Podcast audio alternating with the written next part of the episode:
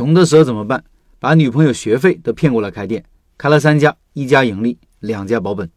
社群里一位老板分享了自己大学时开店的经历。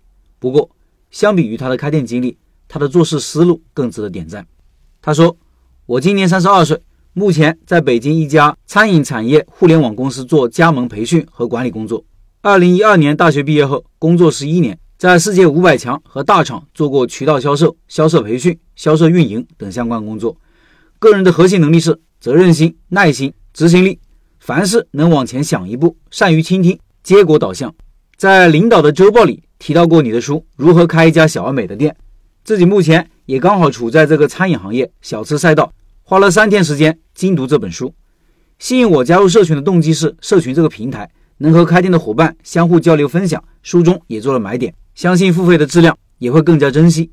二零零八年到二零一二年，我本科就读于新疆大学，大学期间主修文科，课业不是很紧张，在周末会参加社会实践做兼职。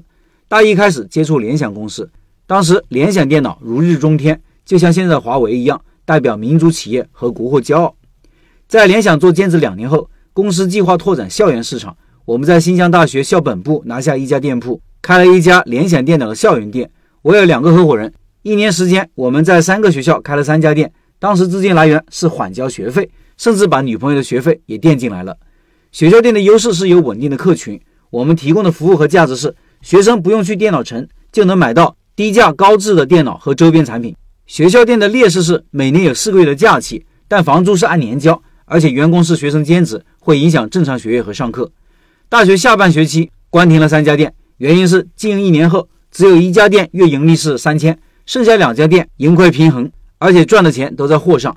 这时学校催交学费，我们两个合伙人和女朋友都在催我。我们商量后就决定关门了，重新找工作。回忆开店经历还历历在目。我们做的好的地方，每月会做活动印刷业，有引流款，打低价，甚至赠送，吸引学生进店。盈利的产品是笔记本的清灰、重做系统、卖网线、电脑耳机、鼠标、键盘、电脑包等配件产品。不足的地方是，当时开店经验不足，全是兼职开店，而且休息了周末时间，很辛苦，但盈利情况达不到预期。我和两个合伙人在毕业前盘算了下，选择了脱身，关停门店，处理门店的货物，套出学费。整体每人分了七千左右的利润。在之后，我和一位合伙人进了联想新疆分公司工作。至此，创业中断，开启了职业生涯。回职场以后，工作了十一年，培养了我在组织中识别问题、解决问题，成为拿到结果的一拨人。加入现在餐饮公司是在二零二三年七月份。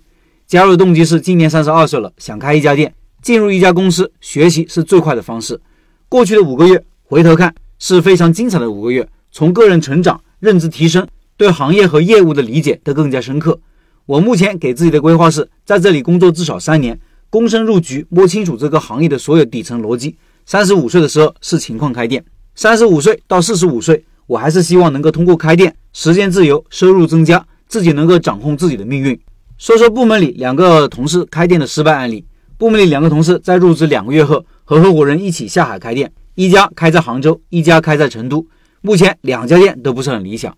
问题出在选址上，一家店的客群因为疫情后外卖小哥无法进入校园，导致营业额不及预期；另外一家店是因为万达旁的亭子店开店前不清楚该亭子店无法办理食品卫生许可证，无法上外卖，目前也面临着拆迁的风险。